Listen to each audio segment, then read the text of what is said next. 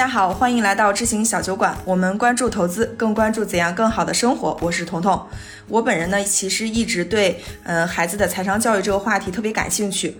之前我也做过两次关于小孩财商教育的一些采访，那都是文字形式的。一次呢是我司英杰同学的《如何教小孩子理财》，他其实分享了他是如何管理孩子的零花钱。那还有一次呢，就是前一段时间采访的我们同路人熊有范和他的儿子熊一帆。那他是在爸爸的带领下开始去学习投资的第一课。这两期节目呢，其实呃，就是大家也会发现，它都是家长的经验之谈。那今天这期呢，我其实想说，能不能从专业的角度来聊一聊孩子的财商教育？那特别巧的是，前段时间我们收到了一封读者的来信，他就向我们推荐了一位嘉宾，也就是今天的主角，金融学教授严志鹏教授。那年初的时候，严教授其实刚出版了一本书，叫《三个存钱罐》，就是从专业的角度和我们分享了不同年龄段的孩子该如何去培养他们的金钱意识，以及在这种具体的生活场景下，父母可以做一些什么。那我这这次呢，就特别荣幸的邀请严博士来做客我们的小酒馆，然后请严教授先跟大家打个招呼吧。嘿，啊，各位大家好，我叫严志鹏，啊，先简单的自我介绍一下啊。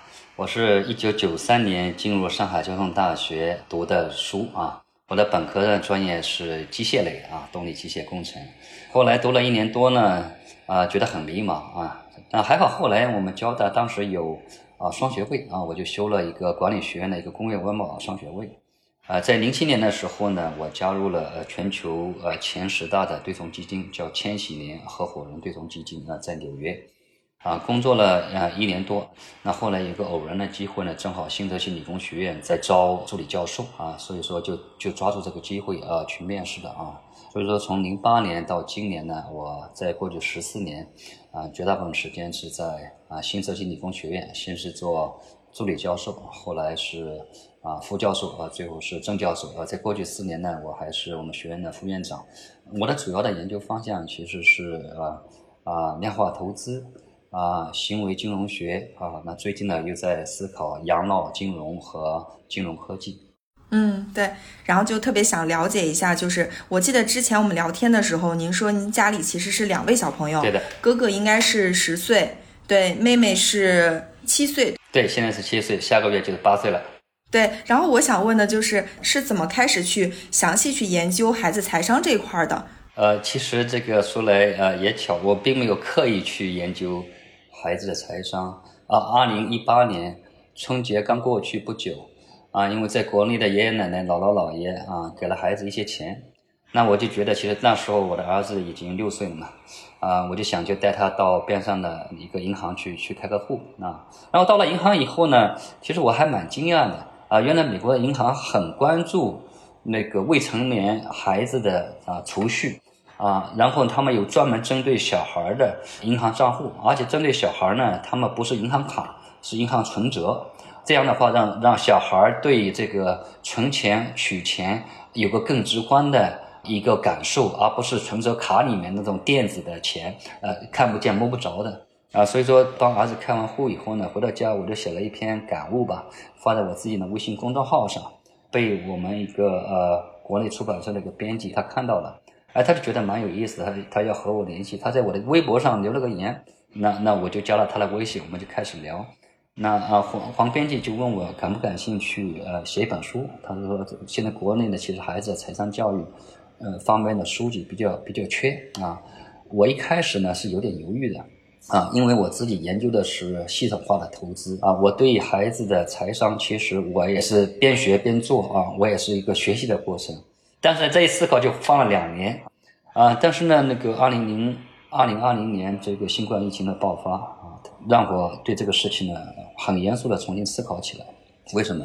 那个二零零三年三月呃初的第一个礼拜、第二个礼拜，美国全国全部停摆，啊，我们大学的所有课程立刻要转为线上，啊，没过多久就有学生发 email 向我们求救，说老师，啊，我家里没有。没有电脑，我无法在线上学习。啊，这个你们觉得很惊讶，在那个二零二零年的美国最富有的州之一啊，居然有学生说家里没有电脑。那我们赶快把我们 EMBA 教学的一些一些常备的电脑借给这些学生。然后还有学生的家长，因为这个疫情啊双双失业的啊，他比如说他们在餐饮业双双失业的家庭，生活出现了困难。就这个经历让我感触到，就是说，其实在美国很多人都没有做好财务上的准备，都是对于这种突发事件。就是无论发生什么事情，我家里的钱肯定要保证我至少有半年的生活。无论发生什么事情，天灾人祸，比如说现在上海我们封城，我在上海，对吧？啊，你至少要有这样的现金，有能力保障你的日常生活，保障你的那个月供，对吧？很多人做不到这一点啊。这很多并不是没有能力，而是你没有意识到，没有那个财商这一块这一块弦儿。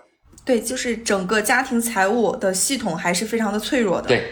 啊，然后我当时想啊，如果万一哪一天我和我太太突然离开我的两个小孩，他们有没有准备好？财务上有没有准备好应付这个未来的不确定性？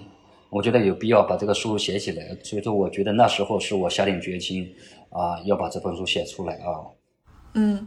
其实我记得您在书中其实也有提，美国的这个银行对孩子的储蓄，他给的不是银行卡，而是那个存折，就是希望孩子能够看到，好像利息也是对孩子的利息也会更高一些。这个在美国是非常成熟的一种体系吗？我觉得是呃，因银行而异啊，各个银行的做法不一样。两年前我帮我女儿开的卡是在另外一个银行啊，他们也是给的相对比较高的利息。那后来去年我又帮我女儿在在 J.P. Morgan，她没有提供更多的利息，但是她给了一次性开户奖励二十五美金。所以每个银行的措施不太一样啊，但是呢，不管怎么样，他们呢都是啊利用各种促销手段，无论是高一点的利息，还是给你开户奖金，来鼓励家长帮助孩子开户。对孩子的年龄也是没有什么要求的，对吧？嗯，没有，据我所知没有啊。哦。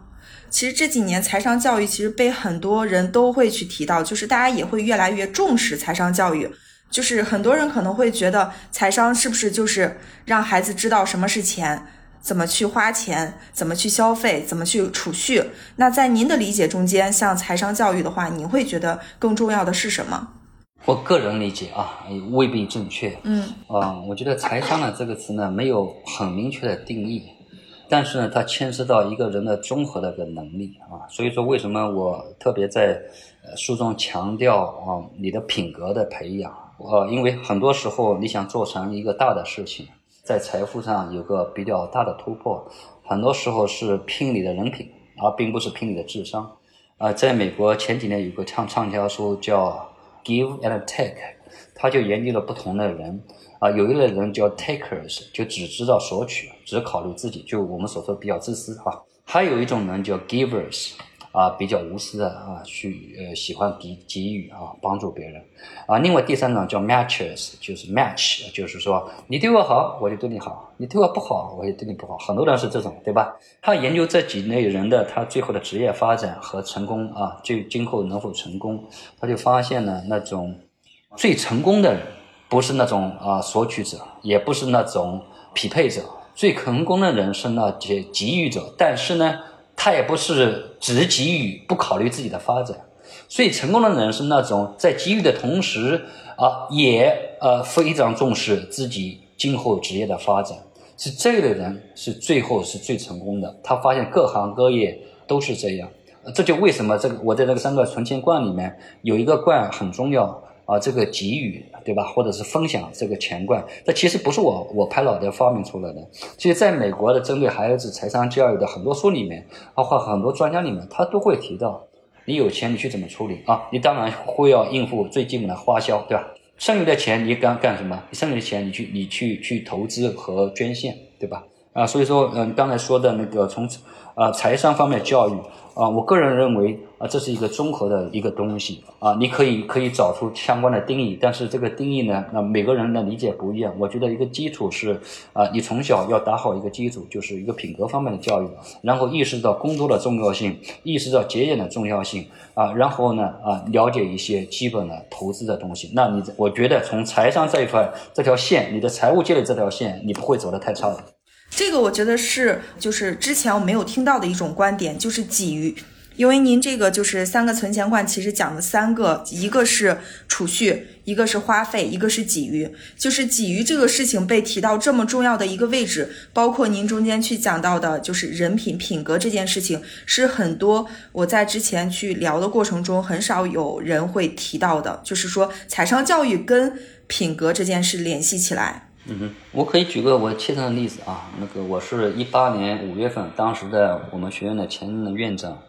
啊，他邀请我做他的副院长啊，三年多前啊，他要退休之前啊，我觉得我作为一个他的同事啊，作为一个和他合作过的一个一个朋友啊，啊，我觉得我想做点什么啊，所以说我就私下里面想了一个主意啊，就是想以他的命名设立一个奖学金，而且我不想告诉他，因为他这个人非常谦卑，我一告诉他，他可能就不同意了啊，所以说我先给几个同事发了个 email。包括我们那个学院的董事会的那个主席，我我一提这个提议，他就大家都很赞同。这个董事会主席说呢，啊，你放心好了啊，那个我先捐五千美金。那那我一看他这么说，我说那我也我也承诺五千美金。然后有有了我们这两个人承诺，再加上啊其他的几个同一些同事啊纷纷加入，那我们很快的就募集了啊十一万美元。在五月份毕业典礼的那个 party 上呢啊，我们给了他一个惊喜。我们偷偷的邀请了他的太太和三个女儿以及他的女婿，呃，然后我们我们就突然呢就公布了这样的成立这样一个以他名字命名的一个奖学金啊。那一天呢，我也特地把我儿子带过去了，因为这个奖学金呢，美国的奖学金就是它作为一个永久性的奖学金，它每年可以拿出百分之五，相当于投资嘛，你投资回报百分之五，对吧？那十一万美元百分之五大概是呃五千五百美元，我们可以发给两个学生。啊，就是说，通过我们这样的一个想法，我们既对我们这个老院长在过去几十年在学校的贡献一个认可，也表示了他的同事、他以前的学生对他的热爱啊。然后呢，我们又汇集到未来的学生啊。从从我的角度来讲，我觉得是我在过去十十多年在学校工作的一个很开心的一件事情。其实也是对我对我儿子来讲，他他其实很开心参加那个事呃事情，他也知道爸爸做的事情是非常有意义的啊。像孩子他自己会做一些，嗯，类似于这样的小的一些公益事情吗？平时？哦，会的，会的。他们小学里面也经常组织这些活动，每个学期都有，相当于义卖嘛。嗯。义卖得出的钱，学校会用于购置书籍啊这些东西啊，我们都会啊让他去参加啊。他义卖的钱从哪来呢？他自己不是有三个存钱罐吗？里面有花费，有储储蓄，对吧？还有呃分享或给予。他可以从他花费那个存钱罐里去去取。对，像孩子的三个存钱罐，你会他的钱来源的话，可能一方面是父母或者家长给的，呃，压岁钱或者说日常的一些零花钱。那就是除了这个，你还还有其他的钱吗？比如说他可能参与一些小的工作或者什么？有的在家里面做一些家务，但不是所有的家务。都会给钱的啊，因为他要意识到我们家庭是一个整体啊。比如说帮我们扔垃圾啊，我就不给他钱。家里给他钱呢是帮我们拖地或扫地啊，会给他钱。这个区别在哪里？这其实是看个因人而异的啊啊，因为比如说你特别小的话，你这个拖把呀、你的扫帚你可能抓不住。但是呢，我会让他们坚持自己刷碗，哪怕刷的不干净，我自己在刷。从他们很小的时候，我就让我女儿和儿子他自己刷碗，然后每天起来必须要先把床理好。啊，另外像我孩子，像我儿子马上到十一岁了，他可以帮助我们除草，对吧？现在我们请除草除一次要五十美金的，啊，两个礼拜除一次，啊，一个月要一百美金花出去的。但如果我们可以让他除草，给他给他三十美金，我也省钱，他也开心，对吧？啊，还有还有一些还有一些那个家庭就让那个孩子在社区找邻居帮邻居除草，还在赚钱，在外面赚钱，不单单是家家长给钱，啊，所以这些方面都是我觉得可以去尝试的。嗯。国内的这种意识，其实或者说，我觉得也不是说意识，有时候这种好像没有国外这么成熟。就是孩子让家长去，不是家长让孩子出去做一些小的工作，嗯，就可能还有一种根深蒂固的思想，就是呃，学习是当前最重要的事情嘛。我我会发现您在书中就是专门把工作这一趴是特别重要的去提出来，就是工作才是你创造财富的最重要的来源嘛。其实还挺想问您，就是不同年龄段的这种孩子，怎么样？就是在国内的这种条件下，怎么样让他能够有意识的开始理解这件事情呢？就是工作是很重要的。啊，因为中国和美国还不太一样。对。但是不管怎么样啊，那无论是美国的孩子啊，还是中国的孩子，孩子的发展都是有阶段性的啊。那每个孩子的啊特点都不一样，所以这方面呢，家长要根据自己孩子的特点啊，那个来相对的引导。但不管怎么样啊，我们就像我们呼吸一样啊，我们呼吸是为了生存下去，对吧？但我们生存不是为了呼吸啊，就是这个很简单的道理。啊，我们在在这个世界上，就是呃，总是要做点事情啊，并不一定要轰轰烈烈做点事情，但是呢，我们多多少少要为这个社会，为我们家庭，对吧，做点贡献啊。这个贡献呢，就是呃，通过你的工作来体现啊。你可以是一个画家，你可以一个数学家，你可以是一个音乐家，对吧？你可以是一个商人，你可以是一个华尔街的精英，或者是在陆家嘴、上海陆家嘴工作的金融精英，对吧？都可以。但关键问题。啊，你怎么来实现自己的人生价值？在实现人生价值的同时，能够对这个社会呃多少有点贡献？其实最简单的就是说，如果我们从小能够培养一个好的习惯，啊，特别是呃爱工作的一个习惯。如果你小小孩从小都有一个爱劳动的习惯，比如说自己的事情啊，自己呃自己知道去怎么去处理啊，比如自己吃完了碗筷自己去洗，早上一起来就把自己的那个床叠好啊，把脸洗好。衣服什么东西穿好，养成好的习惯啊，做工作。那不管怎么样，这样的小孩长大了，可能要比同龄人更有呃适适应能力和竞争能力。对，我会发现，其实，在不同的家庭里边，其实父母的行为，其实孩子也会有意识的去模仿嘛。我觉得孩子可能叠被子的前提是父母，你可能也是需要去做好自己的一些事情，就是言传身教。对的，如果父母自己都不叠被子，那孩子很难养成这样好的习惯的啊。这个我同意的，是，所以父母是孩子的第一个老师，也是最重要的老师。对，呃，我会觉得啊，在国内可能比较好实现的，让孩子意识到劳动是非常重要的一件事情，在家里边开始去实施，其实是相对容易的嘛。对的。那可能就要区分哪些是我们需要奖励孩子的，哪些是我们不去奖励孩子的。呃，像这块儿的话，是不是？呃，就是孩子自己的事情，你是要培养习惯，不应该去奖励。然后可能为这个家庭去做的一些事情，或者为父母做的一些事情，是应该去被奖励的。啊，其实奖励钱吗？这个呢，其实还是有点争议的。那有些研究嗯财商的和儿童教育的人，就建议什么事情都不奖励，就是每个每个礼拜、每个月给孩子一定的相当于津贴啊，这是一种观点。另外一种观点，有些那个认为还是需要奖励的。啊，让孩子从小接触到钱钱的概念，啊，所以说呢，这个呢，啊，也是因人而异。啊，我个人觉得，就是比如说叠被子啊、洗自己的碗这些东西，不需要奖励。那即使帮父母做的事情呢，也不是所有事情我们都要考虑钱的，因为我们父母无私的为孩子做了太多的事情，我们也没有考虑到一个报酬，对吧？但是呢，孩子呢又需要有钱，对吧？他需要嗯三个储钱罐里面还是需要有钱在里面的，对，让他培养那个对钱的认认识嘛。啊，所以说呢，你可以选一选择一些东西，比如说家长摘菜的时候，那个孩子坐在呃那个桌子前面学习的太久，你让他过来帮你一起摘菜，对吧？那这些简单的东西呢，你可以和他约好。啊，比如说你帮妈妈、爸爸做一些事情呢，我给你一块钱或者怎么样。一个是让他其实放松，因为这其实是利用了人身体不同的肌肉啊和大脑的部位，对吧？你刚才一直盯在电脑前面或者是看了书，你让他休息一下啊，一个小时过来休息一下，帮帮妈妈干活，同时还能赚一块钱，有什么不好呢？对他来说，也是身心上的一个一个放松，对吧？你可以根据自己家庭的特点。选择一两个事，嗯，一两件家务让孩子去做，根据孩子的年不同年纪啊啊，其实呢，那个像像美国有些啊，有些特别关注孩子财商培养的啊，我就举个例子，那个他让他上初中的孩子去在外面啊找一个小保姆的工作，就帮人家带更小的孩子，他初中的孩子都让他他的女儿写个简历，把自己做的事情，把自己的特点说认真仔细。就让他拿着简历，初中那个小孩儿去找人，就是说我我想帮你带你的你的小孩儿。你说这样的小孩长大了，你说和别人的竞争力怎么样？我想绝大部分孩孩子竞争不过他的。对，那其实不同年龄段的孩子，比如说小学、幼不知道幼儿园会不会有这种，就是没有概念啊。就是幼儿园的孩子会有适合他的小的家务吗？呃，因为在美国是五岁。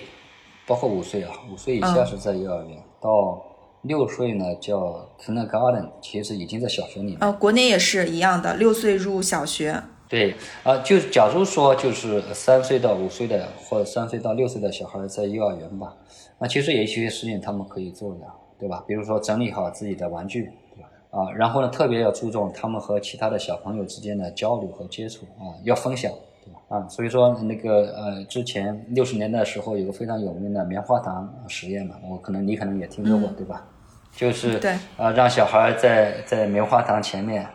啊，告诉他，如果你你对你如果等一等，你可以拿到等十五分钟，啊，你你可以吃两块棉花糖。如果等不了，你只能拿一块，对吧？你就发现那种啊，愿意有耐心等待的小孩儿。啊，他今后的成长发展比较好。当然，后来后来其他的实验发现，其实这是和家长的那个家庭环境是相关的。也就是说，比如说你的家长家庭的环境比较好啊，其实呢，就影响了孩子对这个欲望的渴，对一些东西的渴求啊，包括是否延迟他的他的那个欲望。对，对，呃，其实，在幼儿园阶段，可能很重要的是让他有延迟满足的这种。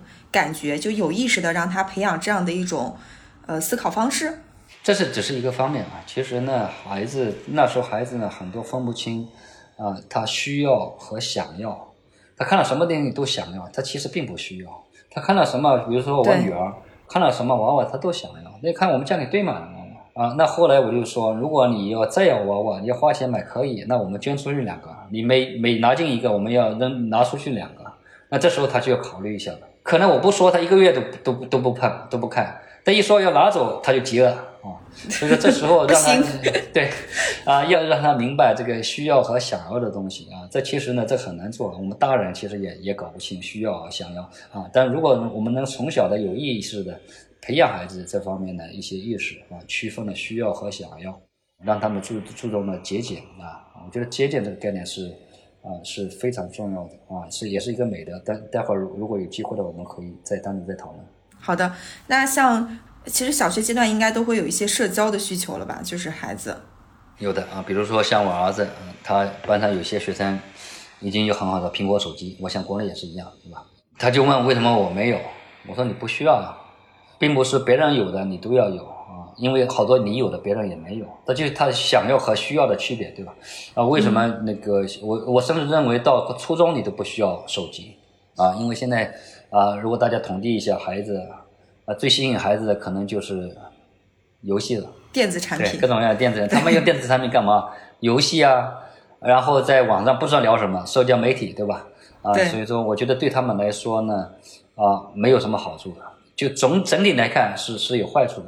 我就坚持不给小孩有手机啊，甚至连手表都没有。哦，国内的话是很多会给孩子专门带一个手表，就是防止意外啊这些这些情况，就是会跟有可以跟父母联系，但是其实也仅限于此。对，就是小学阶段的话，家务的话，他有什么可以去做赚钱的吗？你会怎么跟孩子安排呢？啊，我我现在因为我两个小孩都是在小学，我女儿现在二年级，儿子五年级。那现在他们给给钱给钱的一个一个项目就是拖地和和扫地，主要是厨房，还有啊每周要打扫一次厕所啊啊，他们有自己的厕所，所以说呢这个呃打扫一下其实。要仔仔细细打扫，也要打扫半个小时呢啊啊！所以说这个打扫厕所呢，我们是适应的给钱的。其实按照道理，你自己的厕所你应该自己负责了啊。只不过这个厕所这个难度稍微任务量比较大，任务量比较大一点，而且一个礼拜一次啊，一个礼拜一次，让他们知道自己呢要对自己的这个呃东西负责，空间空间负责啊，要整洁对吧？厕所。呃，像除了孩子，就是他可能工作赚到的钱，或者说是父母节日。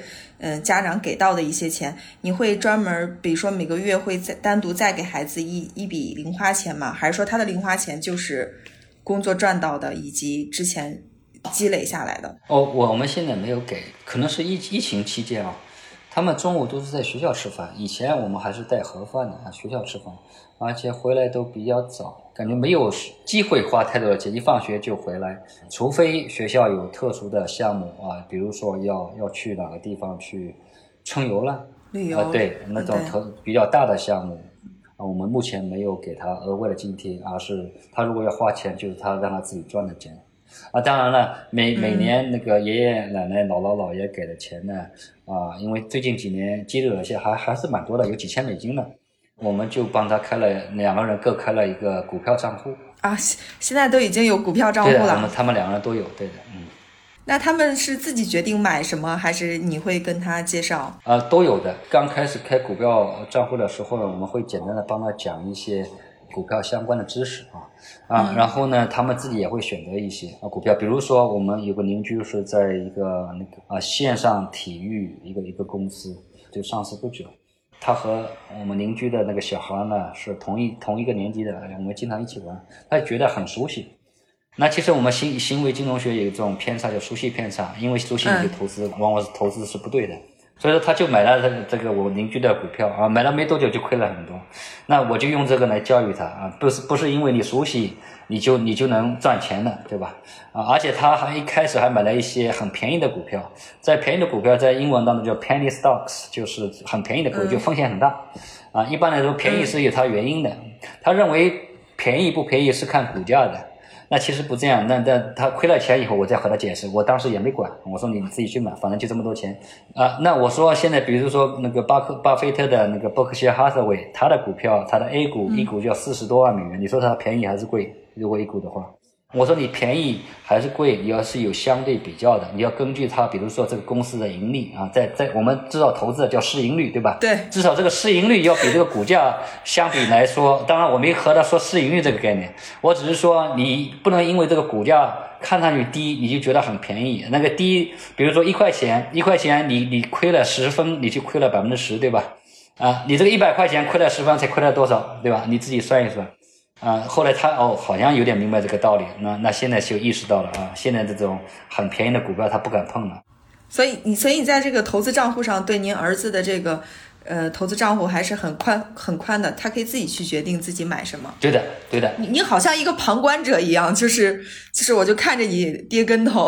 啊，对，因为好多东西呢，你你说你没用，而且他们有点好。他们五年级，嗯，他们有一个相当于兴趣班嘛，啊，啊，老师也是让他们做模拟的股市，哦，所以说他们这方面也有过接触啊。那您会不会平时也会跟他讲一些股票上的事情？会不会引导他让他买一些什么？我没有，我没有刻意去引导，只不过有时候我把《华尔街日报》扔到他面前，让他去看，他只不过看了几次，因为《华尔街日报》对他来说稍微有点深了。啊，难度难度比较大啊。呃，我有时候挑一些啊，觉得比较有趣的一些故事，不是那么长，但是呢，让他看这种很专业的财经报纸，他还是不是很感兴趣啊。我觉得这个也不能强求，要根据孩子孩子的兴趣来慢慢引导。对，那你女儿呢？因因为我你女儿呢，是她应该对金融这个可能没有那么感兴趣。对，她也没感兴趣，但是我我我，我们还是帮她也开了个账号，因为她也压岁钱嘛。啊，然后呢，这这他的这个账户呢，嗯，那个我爱人就是帮助的比较多。我我女儿呢，其实对数学也不是很感兴趣，我也没有逼着她，她更多的喜欢看书，那就看书就更多的就就买些书或者图书馆借书给她看。就是就是这两个孩子都是同一个爸爸妈妈生的，但是感觉就相差很大。明白。我觉得这国国内和国外真的还真的很好多好不一样的，像我你看国外的话，它其实有这样的，就刚刚您说的，它其实会给孩子就是模拟投股票的这种机会，但是在国内，可能你上到大学都不一定有，就是不太会有这样的机会，就是真正的去了解投资这件事情，包括可能在很多现在成人的这个眼里边，投资可能还是一种偏负面的一个东西。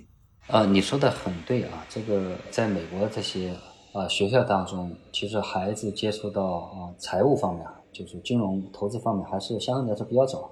大部分州已经把金融方面的课程纳入了高中的一个教学体系，在美国啊，不是所有的州，也可能比较特殊，因为我们所在的新德现在离纽约那个金融中心比较近啊，所以说对这个投资方面比较关注。嗯，前一段时间我看到一个调研，就是。呃，就是针对你的养老需求的调研啊，你大家可能听说过那个前几个礼拜国家有个新的政策啊，这啊以后呢，个人有自己的养老账户，对养老金账户的，对吧？每年可以投啊一万两千块钱。那那我看到一个调研，很我发现有相当一部分的人对呃这个投资的啊预期呢是很不切合实际的。有不少人寄希望是保本保收益，又希望二三十年以后收益又特别高，那这其实是相互矛盾的。最能保本保收益的是国债，但是呢，在绝大部分情况下，国债是跑不过通货膨胀的，这样的收益你是看不上的。那你既要保本保收益，那我只能帮你买国债，或者你自己买国债。那你要高收益，那必须要相对相对的承担相应的风险。那比较呃长期来看啊，比较高收益的，比如说是股市。那有人说你别骗我，你看中国股市过去十年又打到原点，那其实不是这样的啊。你这比如说你是养老，你现在三十岁，你现以后到六十六十五岁左右，三十五年，我们不用看三十五年，我们就看中国的股市过去二十年，沪深三百指数二十年，你知道年化收益是多少吗？年化收益大概百分之十。嗯，就基本上国内的话，百分之十是可预期的，每一年就是平均下来啊。哦，我说的，如果你投二十年，过去投沪深三百，不是不是这个那个上证指数。哦。你在过去二十年，美国标普五百，它的它的年化收益多少？不到百分之十，百分之九点对，但是美国的股市它相对平平一些，所以给大家的感觉好一些。但是咱国内的股市就是大起大落嘛。你说的很对啊，美国的股市它的那个风险低于中国，要低于中国的股市的波动率啊，所以说你如果是长期投资的话。你要想有高收益，啊，你必然会考虑要投资一些高风险的，比如说股票市场，对吧？啊，你要保本保收益啊，那除非人骗你，其实很多人上那上那保本保收益，对吧？包括我上次和你沟通的，我我自己的父母，啊，也是被卷入了一个庞氏骗局，那就是投了一个所谓的保本保收益，投了几年，哎，觉得哎还都不错，每年这个还有百分之二十的收益啊，那个而且他这个收益他也不拿出来，又把这个。那个拿了利息再投到这个骗子公司里面，其实那个银保监会的那个主席呃郭树清嘛，他就说了啊，如果有人许诺你超过百分之六的以上的回报保本保收益的，很有可能是骗子。你如果国债十年期的国债现在收益大了百分之三，这是无风险的。有什么样的一个投资能够无风险，还能保证你？啊，呃，绝对没有风险，那要比国债收益要高一倍呢。大部分可能性是骗子啊。对，但是大部分人其实不太有这样的一个常识，大家对投资还是就是要么就是望而远之，要么就是觉得这个东西就是个骗人的，要么就是完全不懂，刚开始有一点好的收益以后就噔噔噔就往里边进。对，嗯，对的啊，这就为什么我在那个书中第八章，呃，单独写了一章叫守住财富。和投资的普世智慧。嗯，其实很多时候我们没有这孩子小时候没有这个财商教育，也是因为其实呃父母可能本身也不是很很懂这件事情，所以就没有办法去言传身教的去教给孩子。然后您其实提到一个，就是给孩子准备三只存钱罐嘛，储蓄。花费和给予，我觉得也可以跟我们的听众，就是因为我们听众中其实也有很多的家长，就是跟他们分享一下具体这个三只存钱罐是一个什么样的这种方式。好的，啊，其实我们刚才已经讨论过了那个分享或给予的重要性啊，不单单对小孩，对成人也很重要啊。很多的有时候啊，你发现你的一些职业啊，或者是一些机会的获得。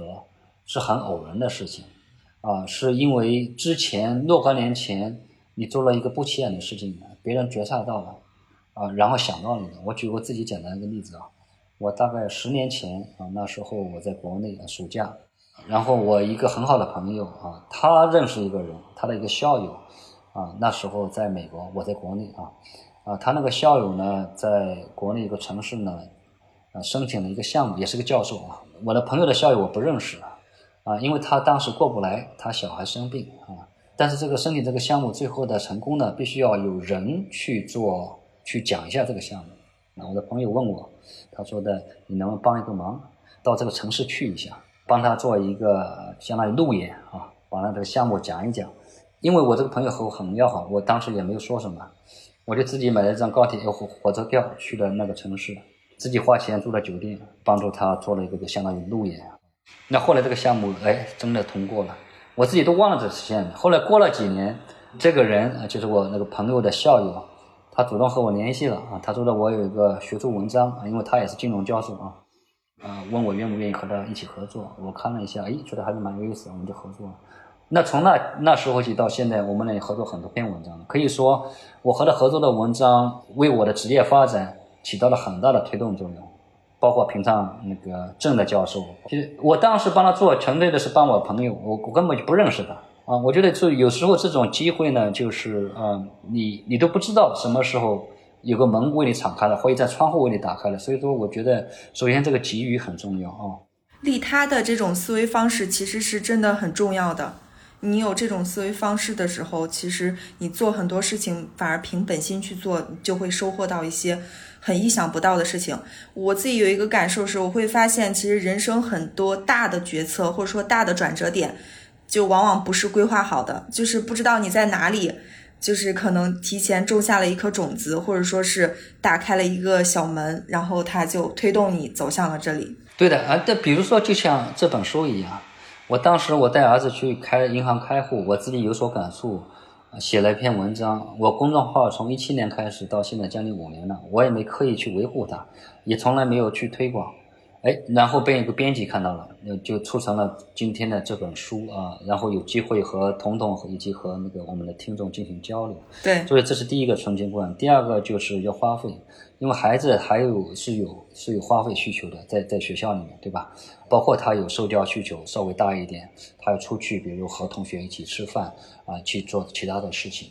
哎啊，所以说这个呢，就正好你要花钱，你得知道你得挣钱呀。啊，不是爸爸给你的钱，不是你挣的钱，是爸爸妈妈呃挣的钱，对吧？你要从小意识到啊，自己需要挣钱，你要努力工作啊，你要想办法努力工作，有有笨的办法，有聪明的办法。你看看有没有呃不同的办法去去赚钱啊？找到适合自己的东西啊，比如说巴菲特，对吧？大家都知道巴菲特故事听烂了，对吧？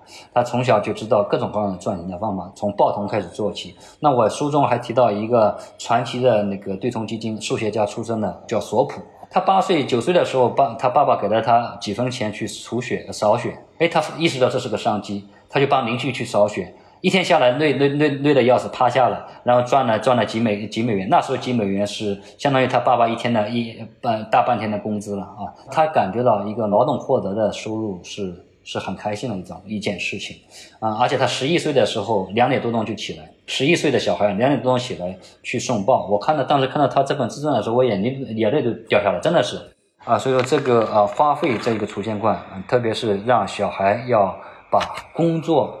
赚钱和花费联系起来，只有通过自己的劳动赚了钱，你才能去花费啊。父母给的钱不算，父母的钱是父母的钱，所以说这是第二个啊。那第三个那个就是呃呃储蓄啊，储蓄的其实是和投资联系在一起的，对吧？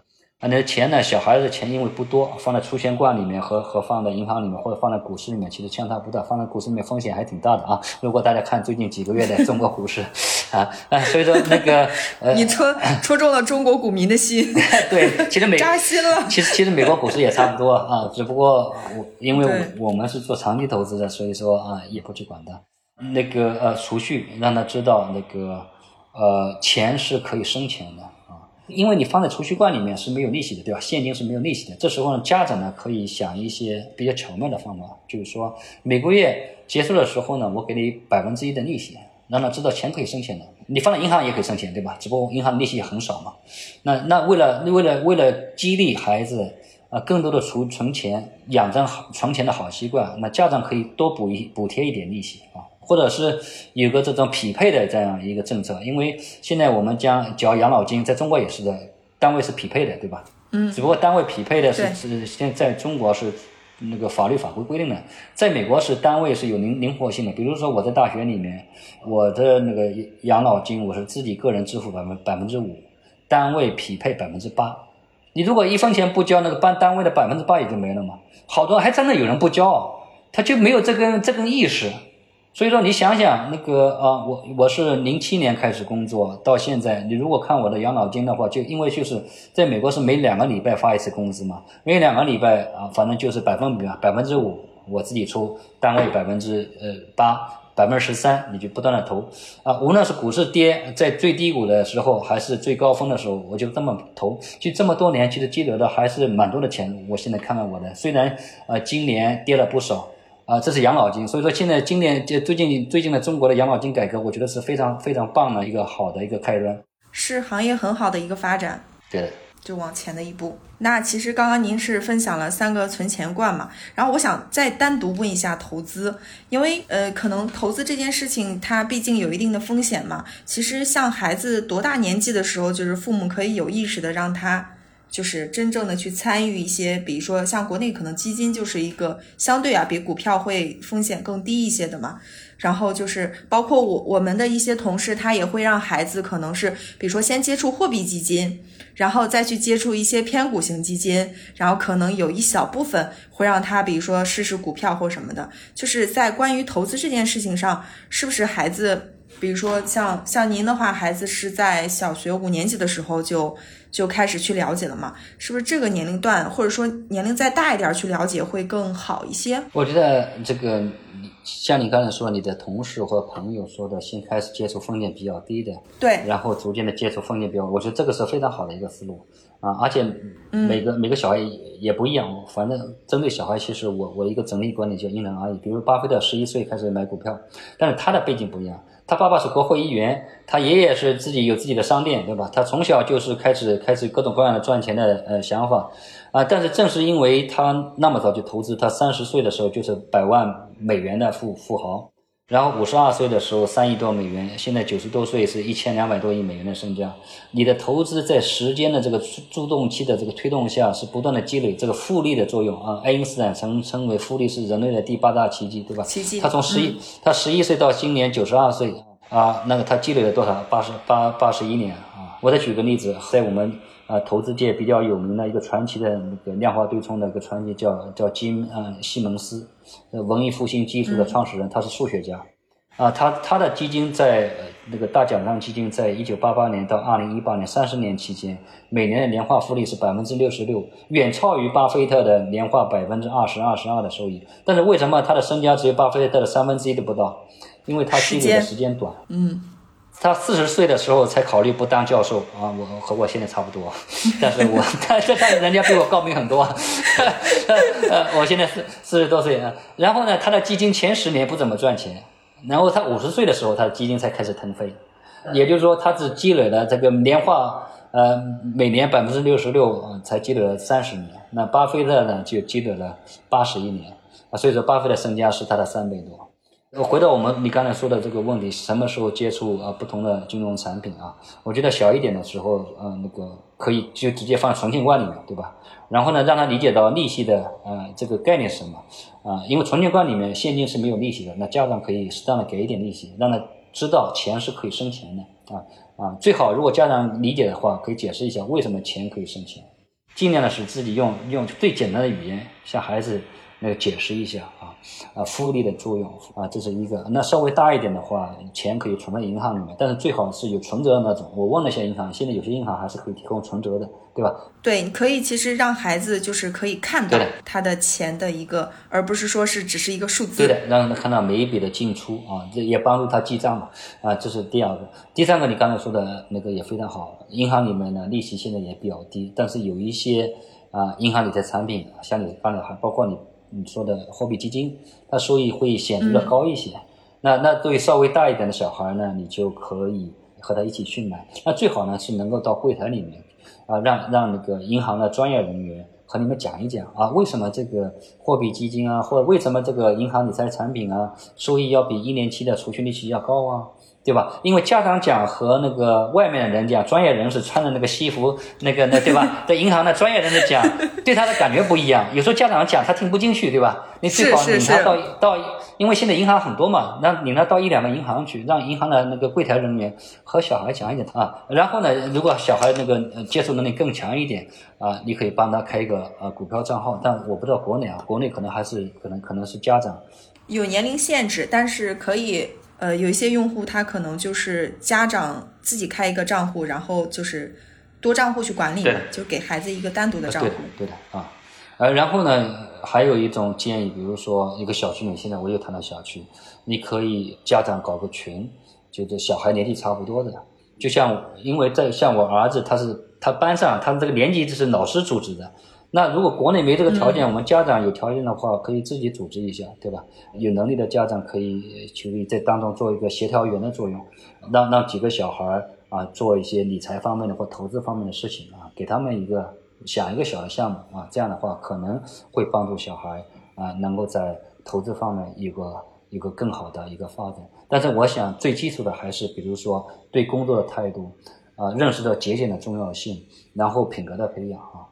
就其实投资的技能这些东西以后是慢慢会学的，只要你知道掌握一些基本东西，不要受骗，因为现在骗子太多，对吧？啊，别说别说中学生、小学生、大学生，连教授、退休的教授、清华的教授，前几年不是整个都都被骗了几千万嘛，对不对？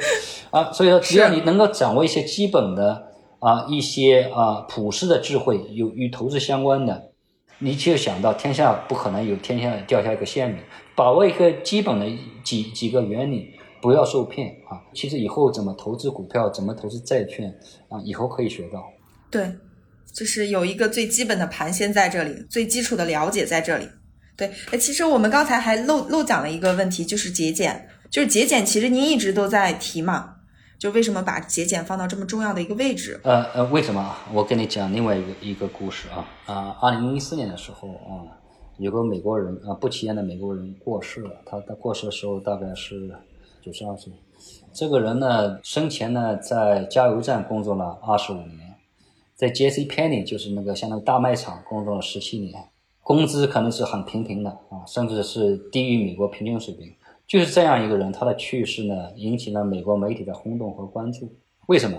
他去世的时候，他身后留下了八百万美元的资产，其中有两百万给了他那个呃呃养子和养女。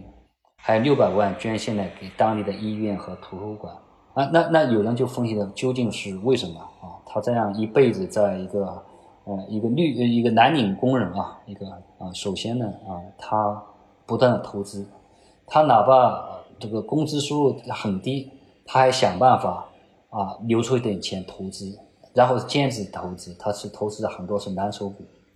因为他比较长长寿，他九十二岁才才去世，就这又牵涉到时间的积累了，啊，所以说他能进了八百万美元的一个资产。那为什么节俭很重要啊？因为节俭你是可以控制的，但是呢，你的你的收入很大情况下你是无法控制的。比如说，哎，我想打第二份工赚钱，有时候你不一定找到第二份工的。你像疫情期间，别说第二份工了，你的本职工作你可能都干不了了。所以说你的。花销你是可以控制的。我是买啊五万美元的手表，还是买一百美元的那个精工表？那现在稍微奢侈一点，买个苹果手表，对吧？你功能多一点，也不过才两百多美金，你你也能买到。这个你是可以控制的。但是你的工资收入，你的收入是多少？很多情况下你是无法控制的。啊，很多人绝大部分收入来自于你的正式工作，对吧？啊，然后少数人可能有第二份工作，还有些人投资有收入，但投资你也无法控制的啊。这一个呢，就是说，现在太多的人赚了很多钱暴富的，后来又申请破产的太多了，在美国。我我在书中举的就是那个 NBA 球星，嗯，啊，Allen Iverson 的故事，他在职业生涯生涯当中赚了两亿美元，那现在申请破产，他的身家才才一百一百万美元，一百万美元上海都买不到一个好的房子。就这样赚了两两亿美元的人，就是退役没多久啊，十十来年就就就搞成这样子。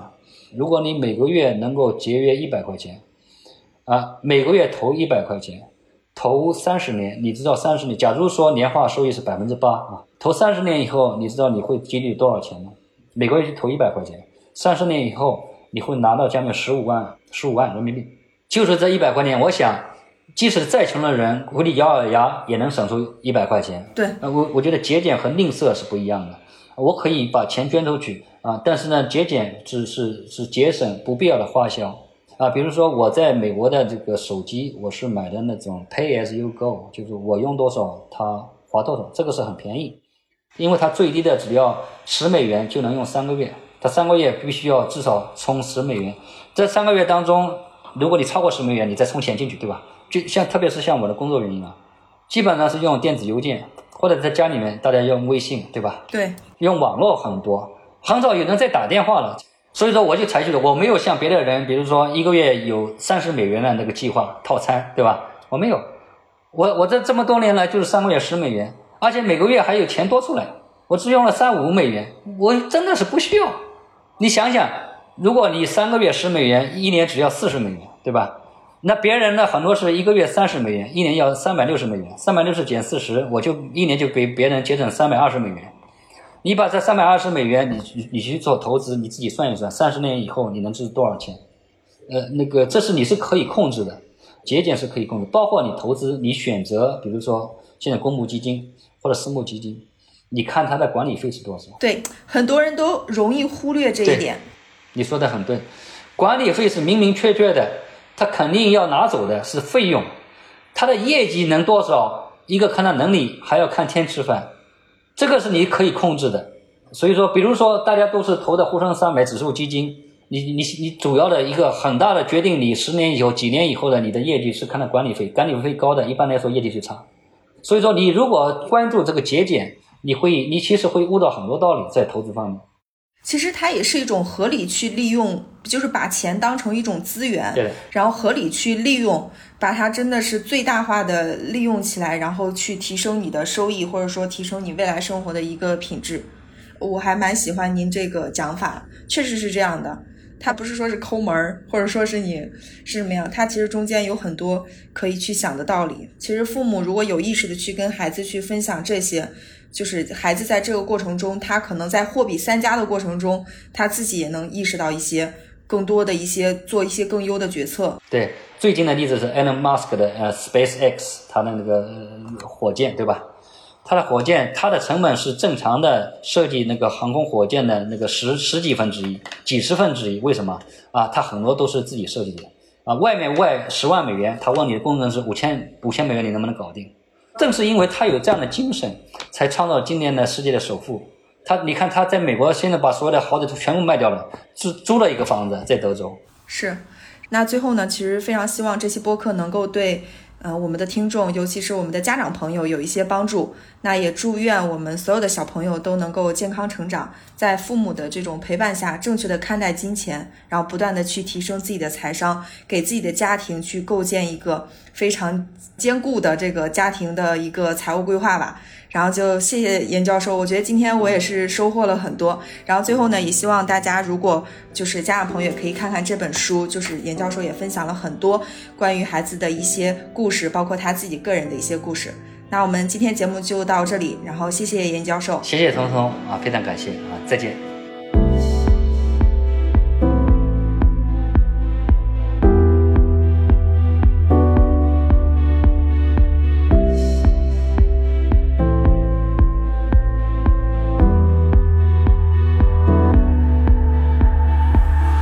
节目的最后，跟大家分享一封 Lawrence 姚写给新生女儿的一封信。嘿，小家伙，欢迎来到这个世界。我知道，鉴于正在经历的所有新声音、景象和感觉，你可能觉得有点不知所措。但就目前而言，你的世界会相当小，需求也会相当简单。在接下来的几个月里。我们的家将是唯一重要的地方，只要你吃饭睡觉，生活就会继续美好下去。但是很快，你就会经历各种各样有趣的经历，你会看到不同的地方，见到不同的面孔，感受到各种各样的情绪。你会发现，生活不仅仅是吃饭睡觉，还有很多东西值得你去探索。你会明白。爸爸妈妈和你，只是这个更大、更复杂地方的一小部分。外面有很多人，总有一天你会遇到他们。他们还不知道你是谁，你也不知道他们。但是这些人有一天会成为你的朋友、你的同学、你的邻居、你的老师。你将学到的第一课是：我们都想要某些东西，但无法拥有一切。而你如何应对这个现实，将会塑造自己的性格。你很快会体验到这一点。但现在，让我们假设你正在玩一个玩具，旁边的孩子想要这个玩具。当这种情况发生时，你的第一反应会是保护自己所拥有的东西，把玩具都留给自己。你会想，如果放弃了这个玩具，它就不再是你的了。你不得不牺牲一些对你来说很重要的东西。但事实上，对你来说最好的选择是友善。善良是一种用个人利益换取相互信任的能力。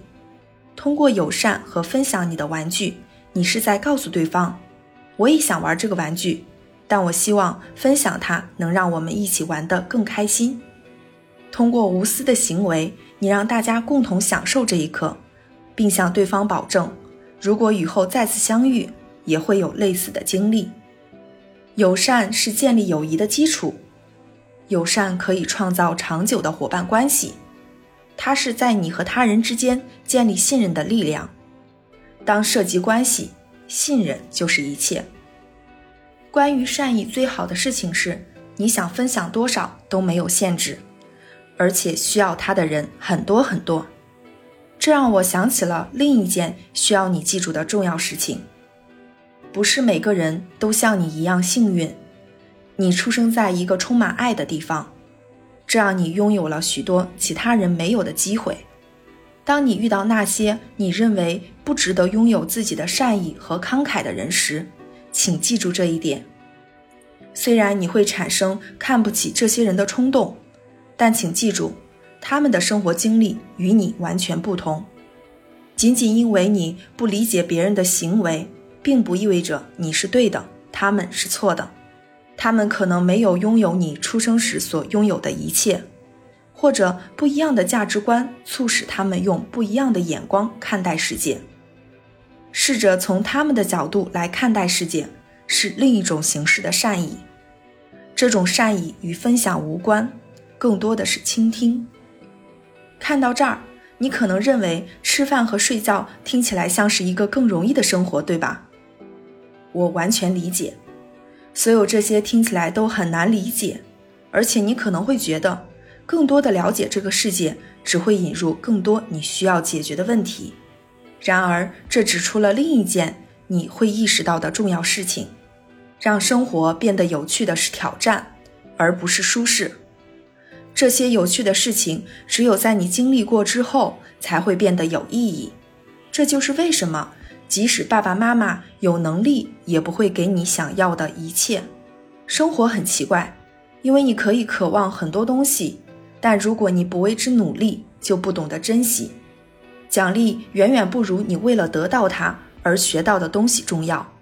这对几乎所有的事情都适用。